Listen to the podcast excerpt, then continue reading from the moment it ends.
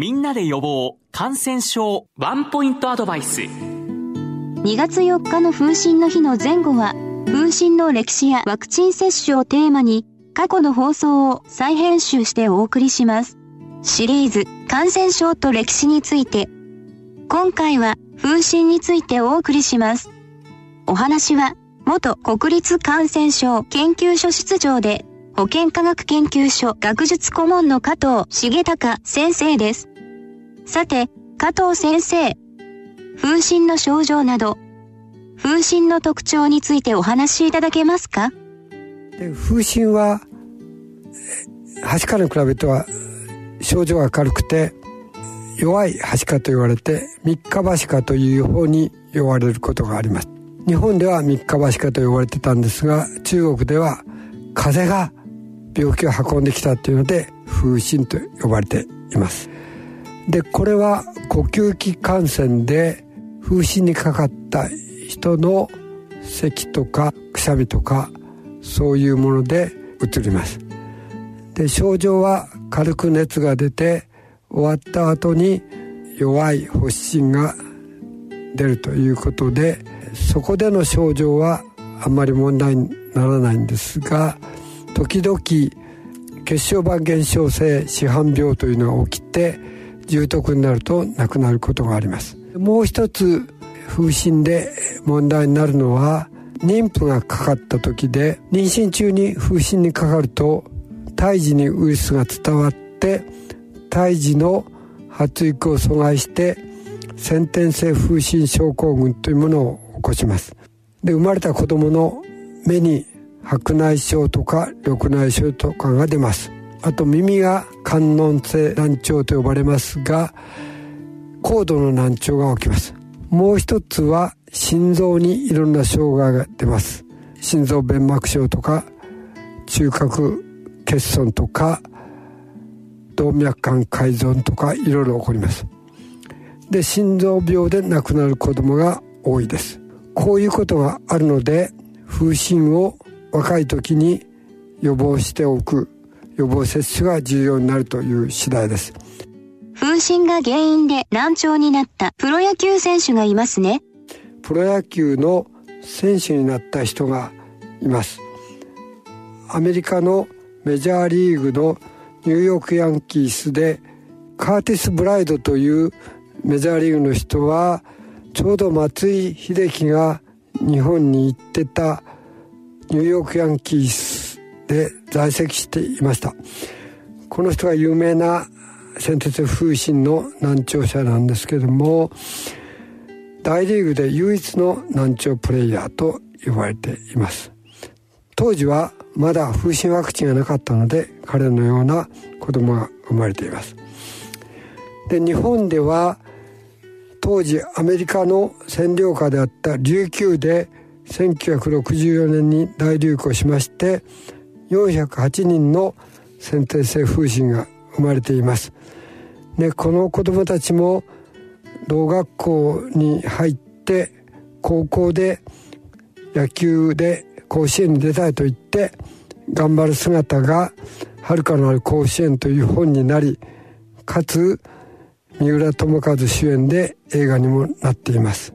現在のワクチンの接種の状況についてお話しいただけますか？はい。現在は1歳と6歳に2回はしかと風疹の混合ワクチンが接種されています。それでほとんど流行はなくなってるんですけれどもそれでも100%の人がワクチンを打ってない。特にワクチンが導入された初期には男子には風疹ワクチンが打たれてなかった時代があってその人たちが大人になっているので成人男子に流行することがあってその成人男子が職場か家庭で自分の奥さんに移して先天性風疹が生まれることが2013年14年にありました。で未だに時々風疹流行があるので是非とも男子女子に関係なく風疹ワクチンは打っていただきたいと思います。成人男子で風疹の起用歴がない方は無料で受けられますのでぜひ風疹ワクチンを接種して妊婦への感染を防いでいただきたいと思います。シリーズ感染症と歴史について。今回は風疹についてお送りしました。お話は元国立感染症研究所室長で保健科学研究所学術顧問の加藤重隆先生でした。みんなで予防感染症ワンポイントアドバイスのコーナーでした。日経平均現在307円安27,225円と1%強の下落、また少し難聴な展開となっております。